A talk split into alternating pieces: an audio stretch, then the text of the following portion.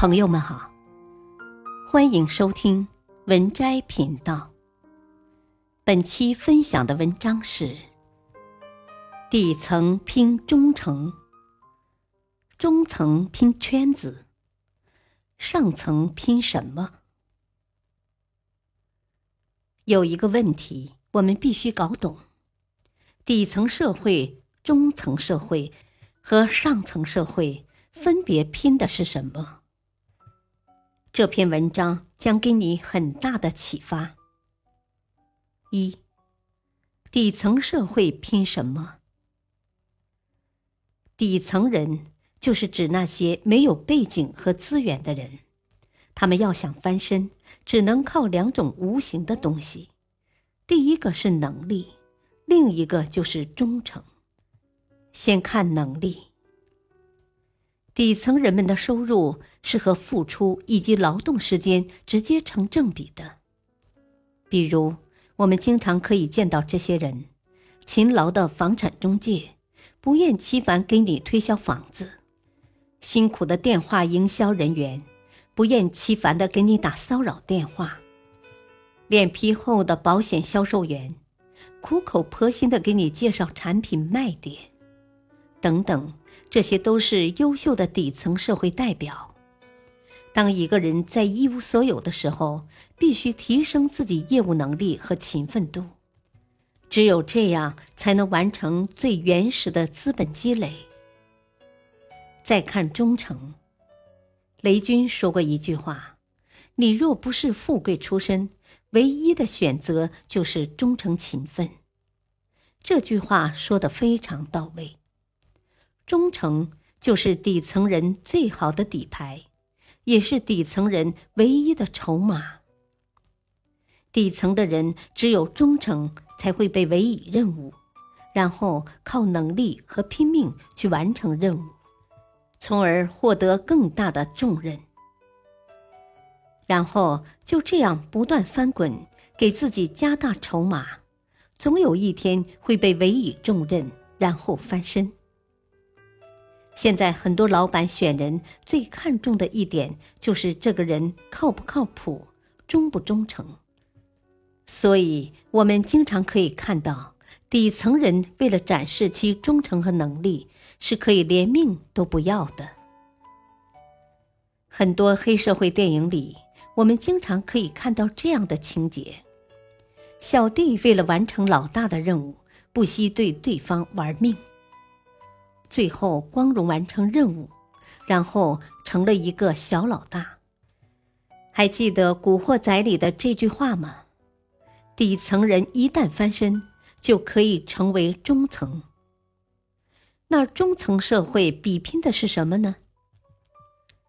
二，中层社会拼什么？底层人们为什么要如此努力呢？现在努力就是为了以后可以不努力，不努力也可以享受生活，不努力也可以获得财富。大部分中层人都是由底层人拼搏过来的，为什么到了中层不需要那么拼命了呢？因为到了中层社会以后，关系比能力更重要。中层社会已经开始讲究圈子了。讲究的是利益共同体。我们必须明白一点：中国人做事很喜欢认人，同样的事情总喜欢委托给自己的人，自己熟悉可控的人。所谓“肥水不流外人田”，说的就是这个意思。进入中层社会以后，你要做的是千方百计融进各种圈子。结识各种江湖志士，然后跟对人，或者站对了立场。底层人只需要埋头做事，中层人却需要会做人，需要抬头看天。一旦你在中层社会立足，就不要再想着以前那些打打杀杀的事了，把那些拼命努力的事都交给底层人吧。因为中层人的核心任务在于攀附权势，要不断的向上层社会示好，要懂得献媚。否则，你永远都只是一个中层。比如，很多演员一旦成名了，就不再去磨演技了，反而开始不断结交各种关系，获取更多资源。很多女明星的目的则更加赤裸，参加各种社会活动就是为了加入豪门。当然，中层社会也有很多讲究气节的人，不愿意趋炎附势，不去同流合污。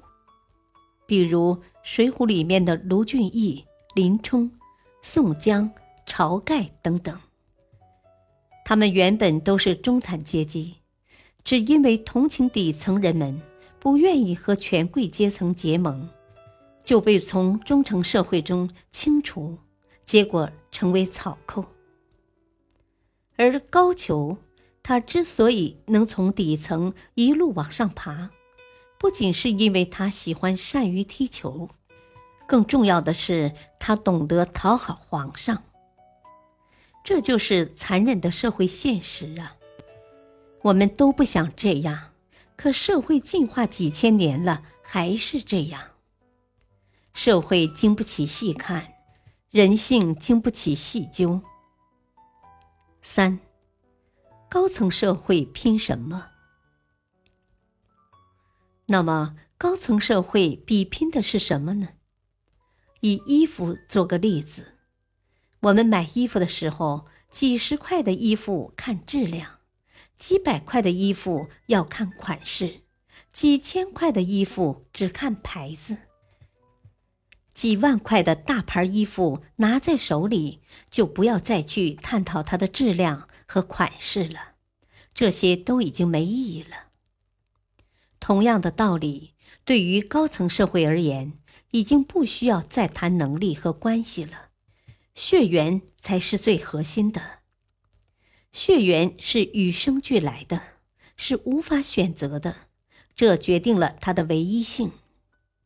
唯一才是真正的稀缺，越稀缺越有价值。血缘是一个家族基本链接，血缘在。链接就在，关系网就在。有句很经典的话：“男人无所谓忠不忠诚，忠诚是因为背叛的筹码不够大。”而高层社会的背叛的筹码都是非常大的，一点点背后动摇都是巨大的利益。所以在高层社会里，能力、忠诚、关系都是靠不住的。唯一靠得住的就是血缘。高层之间联姻，就是高层社会维系自己地位的最好手段。在《红楼梦》里，贾史王薛是一个四大家族集团，也是通过不断的联姻来维系自己地位。联络有亲，依损皆损，依荣皆荣，扶持遮羞。具有照应。很多人只知道周文王得到了治世能臣姜子牙的辅佐，却不知道后来周文王为了江山的稳固，让儿子周武王娶了姜子牙的女儿。周武王继位之后，尊姜子牙为师尚父，然后两人才齐心协力建立了周朝。感谢收听，下期播讲二。敬请收听，再会。